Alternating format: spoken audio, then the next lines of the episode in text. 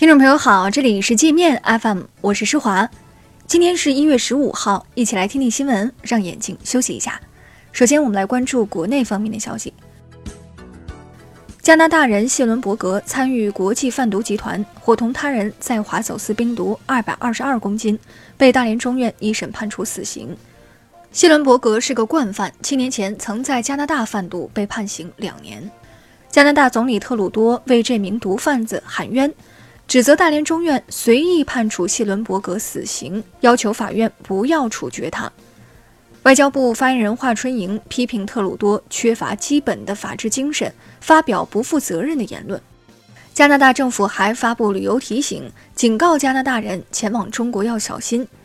华春莹回怼，加方应该提醒该国公民不要在中国贩毒，否则后果一定很严重。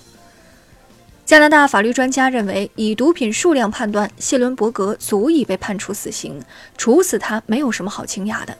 有美国网民表示，谢伦伯格应该被绞死。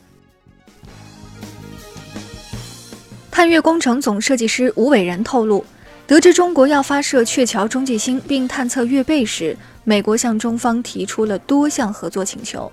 其中一项是要求延长鹊桥的使用寿命，以便美国去月背时能通过鹊桥接收信号。获得国家最高科技奖的防护工程专家钱七虎，将八百万奖金全部捐赠给老家昆山，成立助学基金，资助品学兼优的贫困家庭子女有学上，上好学。财政部要求政府今年做好准备过紧日子，必须压缩百分之五以上的一般性支出。二零一八年全年，我国减税降费规模约一点三万亿元，关税总水平由二零一七年的百分之九点八降至百分之七点五。嫦娥四号搭载的棉花种子已经在月球背面长出嫩芽，这是月球上长出的第一株植物嫩芽。交通部发布公共汽车应急规范，驾驶员遇乘客威胁、袭击或抢夺方向盘等事件时，应立即靠边停车报警，并留意当事人的体貌特征及逃跑方向，向公安机关提供线索。长沙黑社会大哥文三爷被判处无期徒刑。文三爷在原湖南省公安厅副厅长周福波、原长沙市公安局副局长单大勇的庇护下。在长沙开赌场放高利贷，敛财十二亿，导致多家民企倒闭停业。香港特区前行政长官曾荫权十五号刑满获释。曾荫权曾在任内接受富豪安排的旅行款待，并收受礼物搞利益输送，于二零一七年被判刑二十个月，后减刑至十二个月。浙江、福建、广东、河北等十余个省份相继推出了每周休假两天半的政策，但是实施过程中遭到用人单位的软抵抗。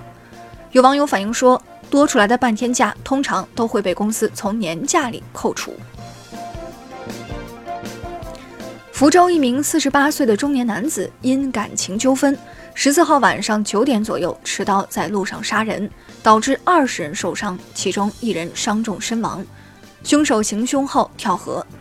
当晚七点左右，东莞虎门镇也发生类似的案件，一男子持刀砍杀路人，导致一人死亡，八人受伤，凶手已被抓获。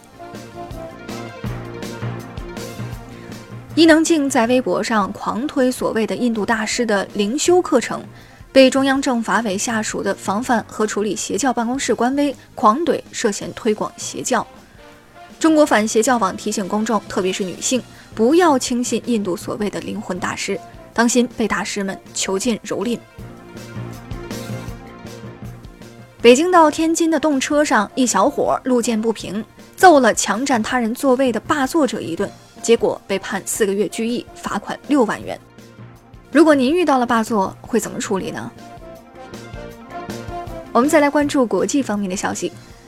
印度两亿民众上街游行，抗议莫迪政府提出的公共部门企业私有化政策和劳工法案。